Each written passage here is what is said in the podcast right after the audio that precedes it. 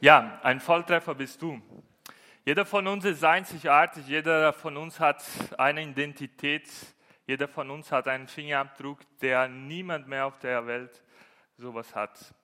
Ich sage für unser Team immer, du warst schneller als 300 Millionen. Also der schnellste Spermatozoide hast so viele hinter dich gelassen und hast die richtige Einzeleier von deiner Mutter getroffen und bist zu dieser Welt gekommen. Ist das nicht ein Wunder, dass wir so viele äh, hinter uns gelassen haben und heute da sind? Ich sehe das als ein Geschenk Gottes. Ich sehe, dass Gott hinter das Ganze steht und wir sind einzigartig. Wir sind da, wir sind geschaffen von Gott, in dieser Welt zu leben, in dieser Welt zu gestalten und uns mit unser Potenzial einzusetzen, unser Gaben und was Gott uns alles dazu geschenkt hat. Aber manchmal geht es wie in der Szene, die wir vorher gesehen haben. Es klappt nicht. Das ist nicht einstimmig. Wir fühlen uns vielleicht an den falschen Platz. Irgendwas geht nicht voran in unserem Leben, mit unserer Gaben, mit was wir tun. Das war die Situation von der Timotheus. Das wollen wir heute ein bisschen näher ein, äh, ansehen. Er war sozusagen von Gott berufen, eine Aufgabe zu machen. Er wurde zu dieser Aufgabe entsandt als Hirte einer Gemeinde, einer christlichen Gemeinde. Und er kommt in diese Gemeinde hin und er hat eine riesige Herausforderung vor sich. Und er fühlt sich an den falschen Platz.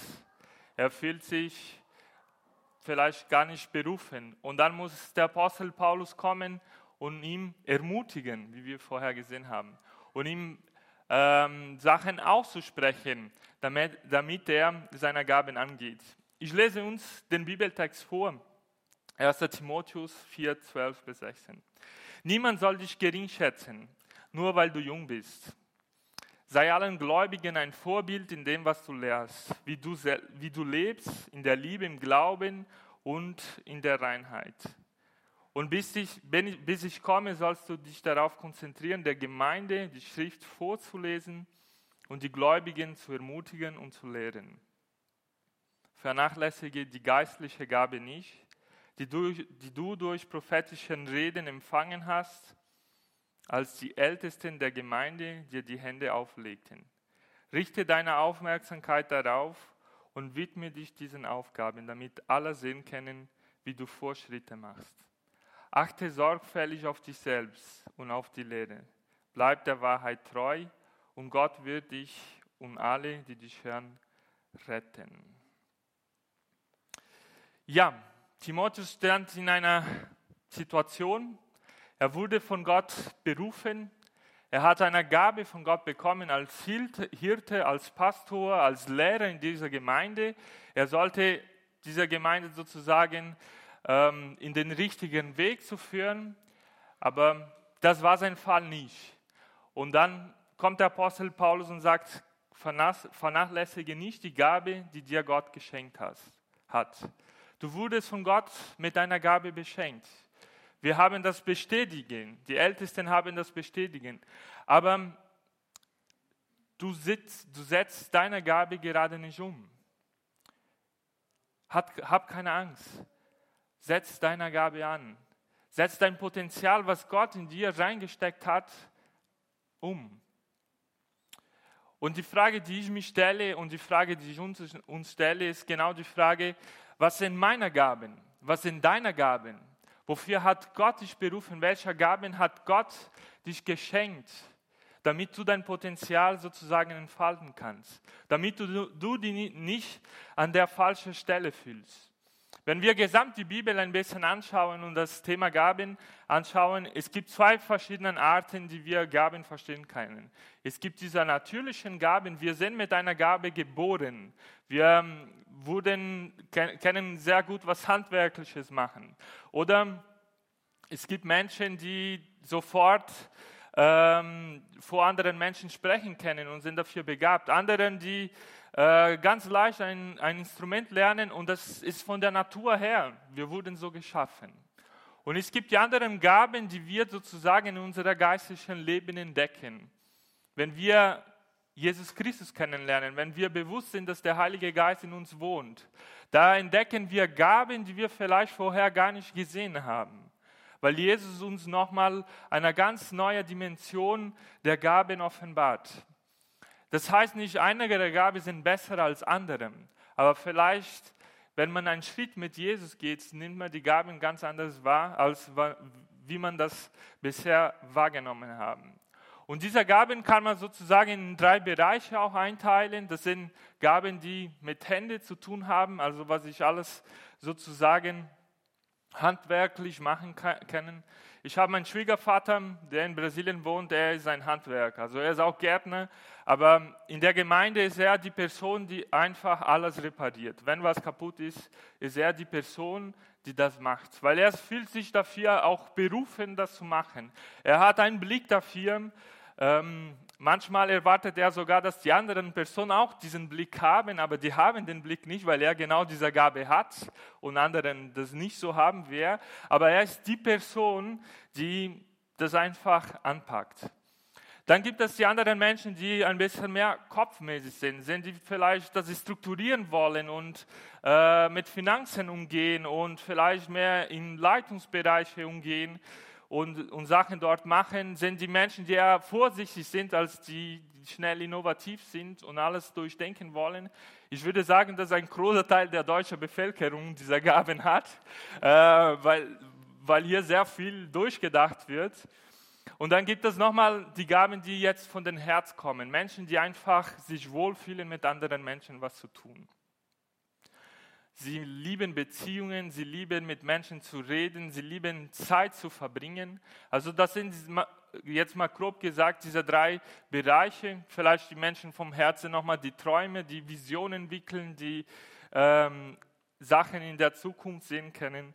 Das sind drei Bereiche. Manchmal hat man Gaben in den drei Bereichen, manchmal nicht. Manchmal hat man einen Bereich sehr stark ausgeprägt oder zwei.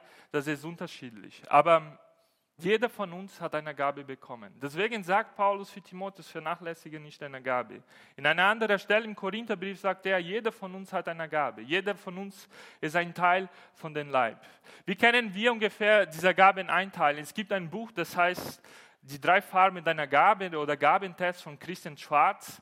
Ich habe es ungefähr so mit eingeteilt. Er sagt, in der Bibel kann man ungefähr 30 verschiedene Gabenarten herausfinden und da kann man sozusagen einen Gabentest machen. Aber ich gehe jetzt nicht auf den Gabentest drauf, aber ich möchte uns nur ungefähr so zeigen, es gibt eine Vielfalt in der Bibel.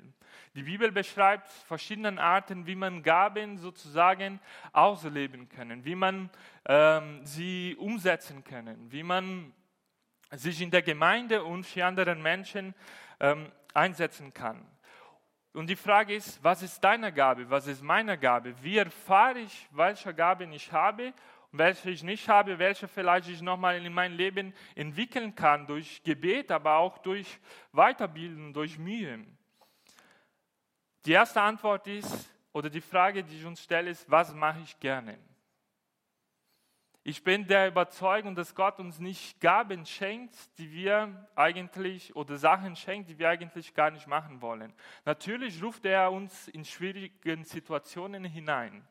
Aber normalerweise liegen meine Fähigkeiten, meine Gaben an Bereiche, wie ich gerne mache und nicht das Gegenteil. Was sagt Gott zu dir? Was hat Gott schon mal zu deinem Herz gesprochen? Hey, mach mal das. Geh mal diesen Schritt, entwickel mal das in dein Herz, in dein Inneren. Oder was sagen andere Menschen dazu? Das heißt nicht, muss man immer vertrauen, was andere sagen. Aber was sagen normalerweise andere dazu, wo deine Gaben sind oder wo, sich, wo das auch nicht sind? Oder wie, wie beweise ich das in deinem Umgang? Also Beweis heißt, hat das sich bewiesen, was du machst? Hast du dich wohlgefühlt? Hast du diese Anerkennung dort gefunden? Und natürlich gibt es dann die Möglichkeit, so einen Gabentest nochmal durchzumachen und das ein bisschen tiefer zu machen. Warum? Wissen, welche Gaben ich habe. Weil wenn die schwierigen Situationen kommen, dann weiß ich, dass ich an der richtigen Stelle bin. Dann weiß ich, dass, er, dass ich den richtigen Instrument spiele. Gott hat dir Gaben geschenkt. Ich begrenze mich hier jetzt auf was wir tun, aber Gaben kann noch Zeit, Finanzen, Leben, anderen Bereichen sein. Aber Gott hat Potenzial in dich hineingesteckt. Gott hat dich berufen, das auch umzusetzen. Und das Ding ist, wenn Schwierigkeiten kommen. In unserem Bibeltext kommt es vor, dass Paulus sagt, hey, niemand soll dich verachten, weil du jung bist. Timotheus musste mit einer Menge Schwierigkeiten kämpfen. Er war vielleicht so alt wie ich damals in einer ganz anderen Gesellschaft, wo man vielleicht als junger Mann gar nicht vor anderen Menschen so sprechen könnte. Er hatte eine schwierige Gemeinde, Menschen, die aus sehr verschiedenen kulturellen Hintergründen kamen. Da waren die, die Juden, die zum Glauben gekommen sind, die Griechen, die zum Glauben gekommen sind und die sich gegenseitig gestritten haben wegen dieser kulturellen Schwierigkeiten. Das haben wir schon mal gesehen. Andersrum äh, gab es sehr viele theologische und geistliche Fragen, die da in der Gemeinde nicht klar waren. Deswegen sagt Paulus, äh, konzentriere dich auf dein Leben, tu die Gemeinde mutigen, äh, bleib fest im Glaube, weil da war so ein Hin und Her. Er war jung, er war auch ledig und damals war das für ihn vielleicht sogar eine Versuchung. Da sagt dann äh, Timotheus selber, noch, äh, Paulus nochmal selber, äh, ja, pass ein bisschen auch in den Umgang mit den jung, jüngeren Frauen, aber respektiere auch die älteren. Also er kennt irgendwie seiner, sein Potenzial, seiner Gaben, alles, was ihm Gott geschenkt hat, nicht wirklich umzusetzen. Und die Frage, die ich uns stelle, ist, was sind gerade deine Schwierigkeiten? Wenn du denkst, ich weiß, dass Gott mir diese Gaben, dieses Potenzial, das geschenkt hat, warum schaffe ich das gerade nicht in mein Leben umzusetzen? Wir können das ganz schnell auf ähm, Situationen konzentrieren, wie Timotheus hier. Das war eine Situation. Vielleicht sind Situationen, Gemeindensituationen, wo du gerade stehst, familiären Situationen, wo du das nicht umsetzen kannst, könntest. Vielleicht liegt es an Strukturen oder vielleicht liegt es auch an anderen Menschen. Vorher habe ich gesagt, dass Menschen uns bestätigen können, aber Menschen können auch uns helfen, das nicht im Entfalten zu bringen. Ich weiß nicht, ob ihr das kennt. Ähm, es gibt Menschen in unserem Leben, die sind so wie ein Anker. Sie bringen uns einfach nach unten. Du begegnest dieser Menschen, die Gespräche sind, äh, ja ist so, äh, die, du begegnest dieser Menschen, du sprichst mit diesen Menschen, auch in einer christlichen Gemeinde, sie ermutigen dich nicht. Sie bringen dich eigentlich nach unten. Was du machst, ist schlecht, ist nicht genug reicht nicht. Und es gibt auch andere Menschen, die sozusagen wie eine Rakete sind. Sie bringen dich nach oben, sie ermutigen dich. Was Paulus gerade hier mit Timotheus macht, seiner Gemeinde oder die Menschen, mit der er oder mit der Situation, die er vielleicht zu tun hat, war wie diesen, äh, Entschuldigung, wie diesen Anker. Und Paulus versucht hier sozusagen eine Rakete zu sein. Ihm zeigen, was, was kannst du machen? Schau mal, was, was Gott dir gegeben hat. Was, was ist dein Potenzial? Was sind deine Gaben? Es gibt ein Buch, der kein christliches Buch ist, aber er sagt, dass wir normalerweise so sind mit, dieser, mit den fünf Personen, die wir am meisten zu tun haben. Und wenn unsere fünf Personen, die wir am meisten zu tun haben, so wie ein Anker sind, sie bringen uns nach unten. Das heißt, unser Gabenpotenzial und unser geistliches Leben. Und wenn die Menschen wie eine Rakete sind, die, mit denen wir zu tun haben, uns nach oben bringen, nach oben heißt, das in Entfaltung zu bringen, wie Paulus hier versucht, das mit Timotheus zu machen. Das heißt, wir können das besser umzusetzen. Die Frage, die wir uns stellen sollen, sind wir eine Rakete und ein Anker bei den Personen, die wir zu tun haben? Ich möchte das nicht als Druck setzen, aber als eine Frage, wo wir nachdenken können. Und wie, wie stehen wir für andere Personen? Ermutigen wir sie oder eigentlich tun wir versuchen immer das Schlechte oder den halben Glas zu sehen? Und lass dich nicht von den Anker ermutigen. Natürlich müssen andere Menschen auch unsere Glauben, unsere Gaben, Fähigkeiten mit bestätigen. Aber ähm, Menschen können auch das in eine falsche Richtung führen. Deswegen ist wichtig, was mache ich gerne, was, Gott, was sagt Gott zu, zu, dieser Situation, was sagen die anderen Menschen, hat das sich bewiesen. Also, und nochmal ein Gabentest, dass du sozusagen das in mehr Bereiche nachfragst, wo kann ich meine Gaben umsetzen. Und das größte Problem sind nicht die anderen. Das größte Problem bin ich selber. Was Sigi am Anfang äh, uns gezeigt hat, diese verschiedenen Bilder, das hat mit uns selber zu tun. Das war Timotheus sein Problem hier. Er hatte kein Selbstvertrauen mehr, seine Gaben umzusetzen in seiner Gemeinde oder wo er berufen wurde. Deswegen muss jemand von außen kommen und sagen, hey, wir sehen das in dein Leben. Wir sehen diesen Potenzial in dein Leben. Warum gehst du das nicht an oder geh das jetzt an? Und ich merke bei mir selber, ich, ich bin der große Stein in mein Leben, bestimmte Sachen umzusetzen. Sind nicht anderen, aber ich selber. Als ich Teenie war, hatte ich sehr zwei gute Freunde, die bei mir im Jugendkreis waren. Ähm, wir haben die Wochenende immer gemeinsam verbracht. Also im, im Jugendkreis, aber sonst sonntags, freitagsabends waren wir immer irgendwo anders.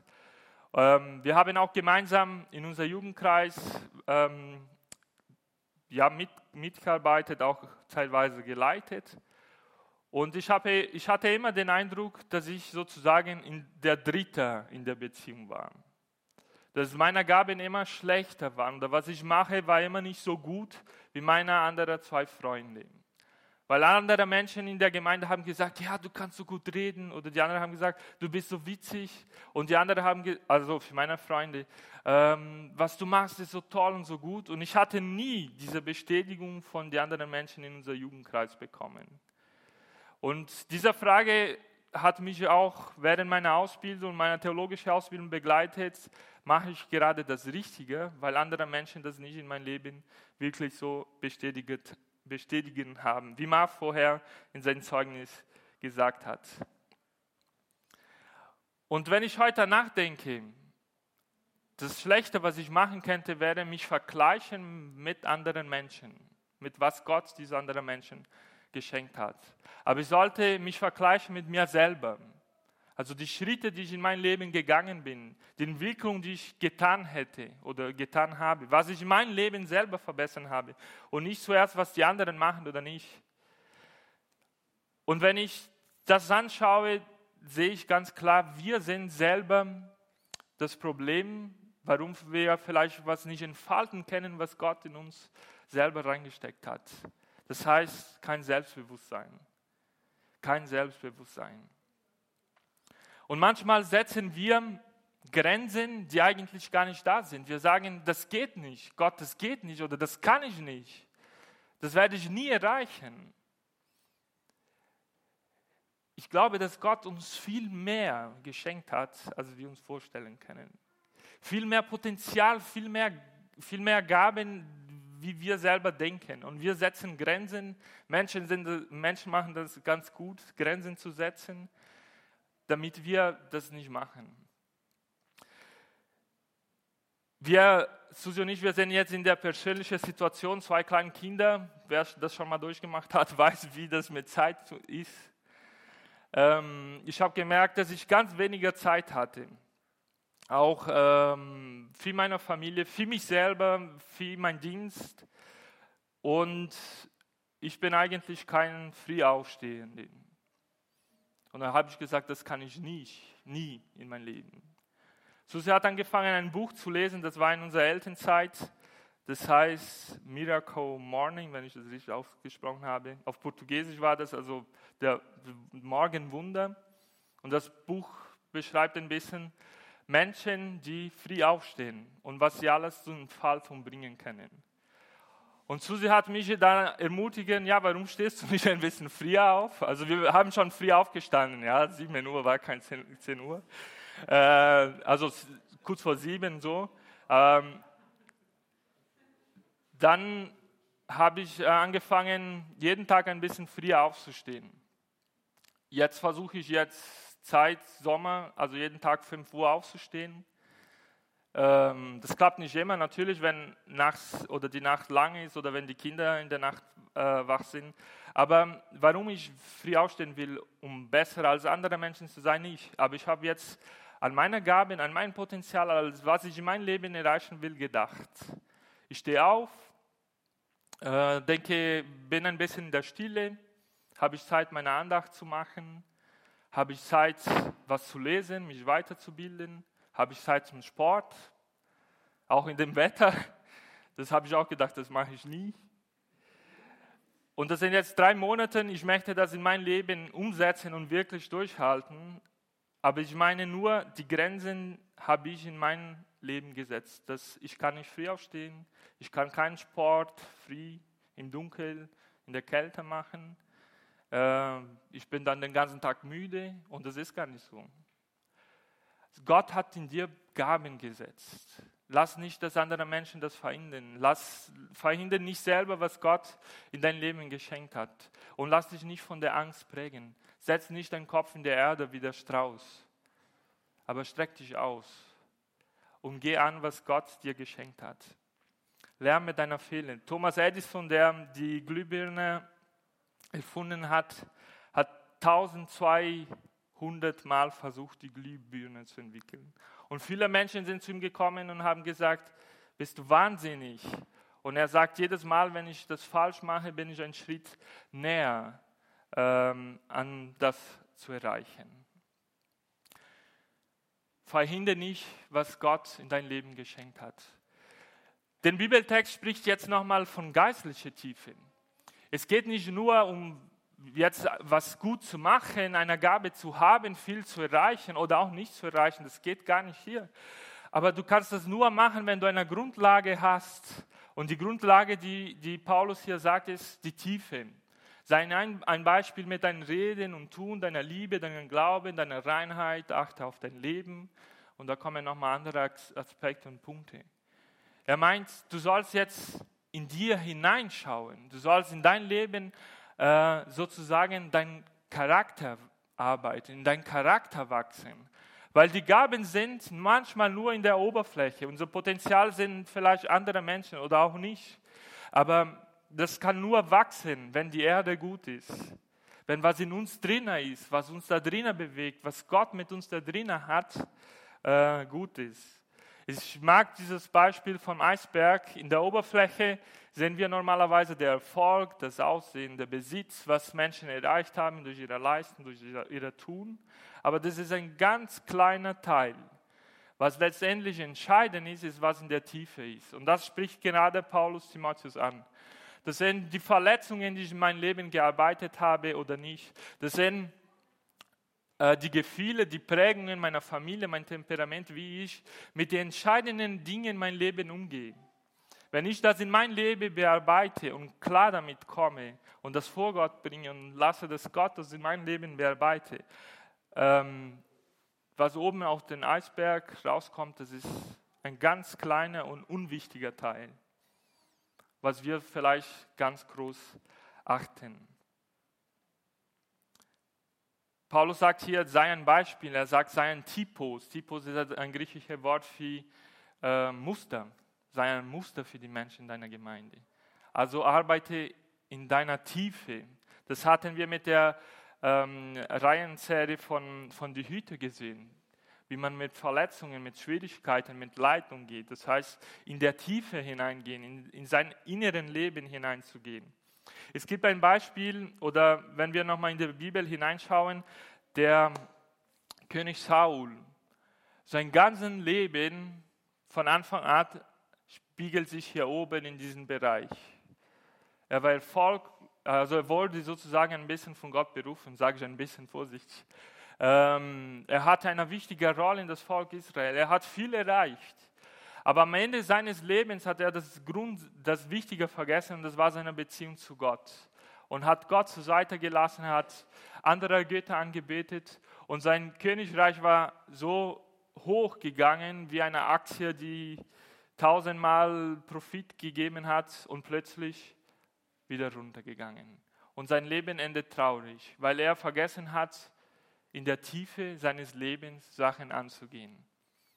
Willst du dein Potenzial umsetzen? Willst du umsetzen, was Gott dir geschenkt hat? Arbeite in der Tiefe. Lass Gott in der Tiefe deines Herzens arbeiten und halte dich nicht so fest an was in der Oberfläche kommt.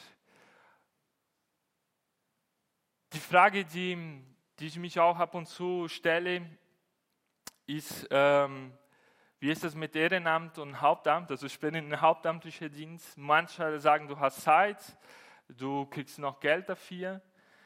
Und ich möchte mal das umdrehen. Das geht nicht um Geld, um Zeit, aber wir alle sind gestellt in den gleichen Reich. Natürlich, wer hauptberuflich irgendwo anders ist, hat nicht die Zeit, das zu machen, wie jemand, der hauptamtlich ist. Aber die Zeit, die du dazu investierst, muss so gut sein wie die Zeit, die ich investiere oder jede andere Person. Das heißt nicht, einer müssen das besser machen und andere schlechter. Wir sind in den Reich Gottes in der gleichen Stufe gestellt. Egal, ob man mehr Zeit oder weniger Zeit hat, egal, ob man das ähm, durch Beruf macht oder durch Ehrenamt. Wir sind in den gleichen Reich gestellt. Wir sind gleichzeitig berufen, in der Tiefe zu arbeiten. Wir sind gleichzeitig berufen, das zu machen. Und da kommt dann die letzte Frage, die ich uns stelle, ist, welches Ziel habe ich vor Augen? Was will ich damit erreichen? Warum sagt Paulus das alles Timotheus? Sein Ziel ist ganz klar, seine Gemeinde vor Ort zu bauen, der Timotheus zu ermutigen, dass Menschen im Glauben wachsen, dass Menschen Jesus Christus in dieser Situation kennenlernen. Die Frage ist, was mache ich mit meinem Potenzial? Was mache ich mit meiner Gaben?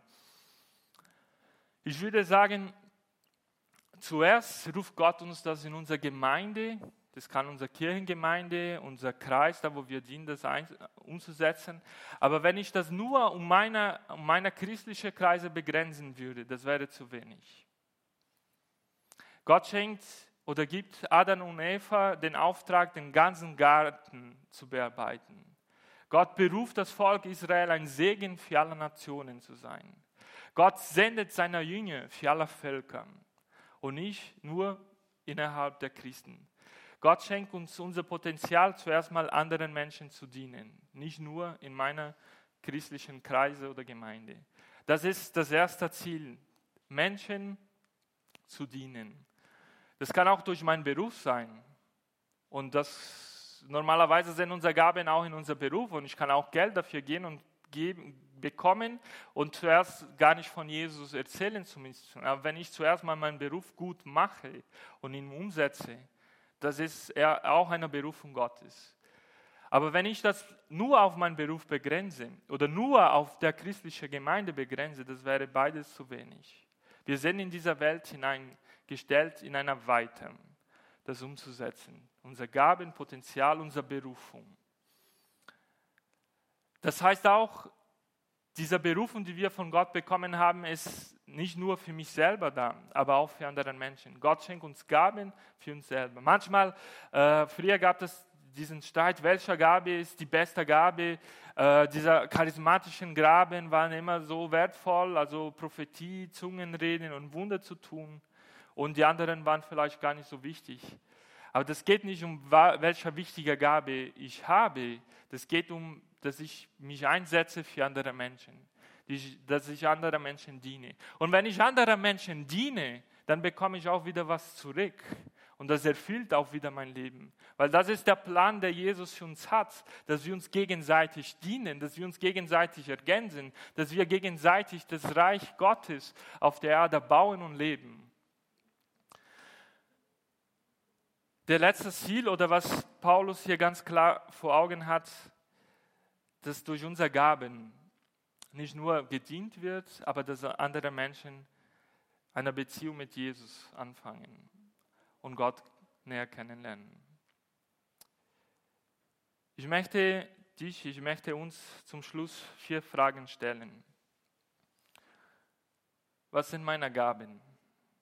Was sind deine Gaben? Das ist die erste Frage. Die zweite Frage ist, was verhindert mein Potenzial? Oder wann verhindere ich selber mein Potenzial? Die dritte Frage ist, was will, ich in meinem inneren Leben angehen? Wo will ich in meinen Charakter wachsen? Und die letzte Frage ist, welches Hauptziel habe ich vor Augen? Was will ich erreichen mit was Gott mir geschenkt hat? Gott segne dich. Amen.